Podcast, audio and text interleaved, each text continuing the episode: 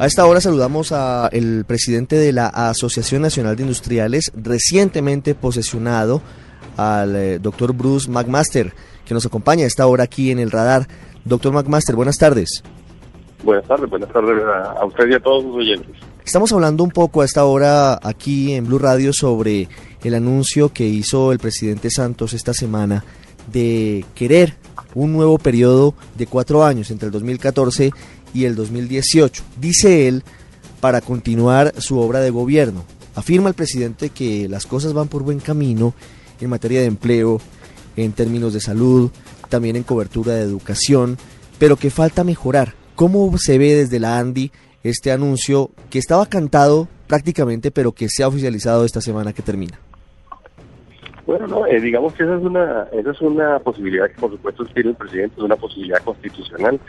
cualquier presidente, usted sabe, después de su primer periodo tiene la posibilidad legal de, la, de, de presentar su candidatura para que el pueblo colombiano decida eh, si lo quiere o no lo quiere reelegir, de manera que es muy muy muy esperable, digamos, que un presidente que después de su primer periodo eh, tiene programas como los que tiene, que son programas que están eh, en ejecución algunos, algunos de ellos no terminados, pues aspire como está aspirando entonces en este momento el presidente Santos a ser elegido en un segundo periodo. ¿Cuáles son los retos desde la posición económica que tiene el presidente Santos en caso de ser reelegido el 25 de mayo del 2014 en un segundo periodo, desde eh, los industriales, desde los empresarios, cómo se ve, cuáles son esas líneas que deben reforzarse. No, pues es decir, ahí, ahí estamos eh, inclusive saliendo de, de mm, esta semana de haber tenido el Congreso de Infraestructura, por ejemplo, es uno de los casos más, más eh, en donde nos encontramos con una cantidad de proyectos que han sido iniciados, un país que tiene un rezago importante en infraestructura, unas decisiones importantes y unas decisiones y una voluntad que en este momento se ha expresado y unas, y unas licitaciones que se han abierto, pero evidentemente uno se encuentra con un reto importante en un país como Colombia de mejorar las condiciones de competitividad, particularmente en términos de infraestructura terrestre infraestructura de transporte terrestre. Yo, diría que ese es uno de esos retos desde el punto de vista económico más grandes eh, eh, en términos de la, de la producción de una competitividad, de la concreción de una competitividad para un país como Colombia. De manera que yo diría que ese es un muy buen ejemplo, ejemplo que fue discutido y debatido ampliamente esta semana en el Congreso de Infraestructura. ¿Los industriales apoyan, respaldan la reelección del presidente Santos? Pues dentro de los industriales habrá habrá diferentes opiniones. Yo, yo me atrevería a decir que no hay como una opinión única respecto de eso.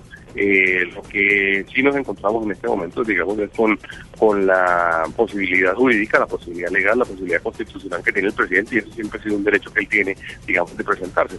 Yo, yo diría que entre los industriales pues, eh, debe haber toda debe haber toda una toda una un espectro, digamos, de opiniones distintas, opiniones opiniones independientes y opiniones, eh, además, todas seguramente muy respetables. Es decir, que no habrá una posición unificada sino que dejarán en libertad a, los eh, representantes e integrantes de la ANDI para que ellos eh, estén apoyando al candidato de sus preferencias?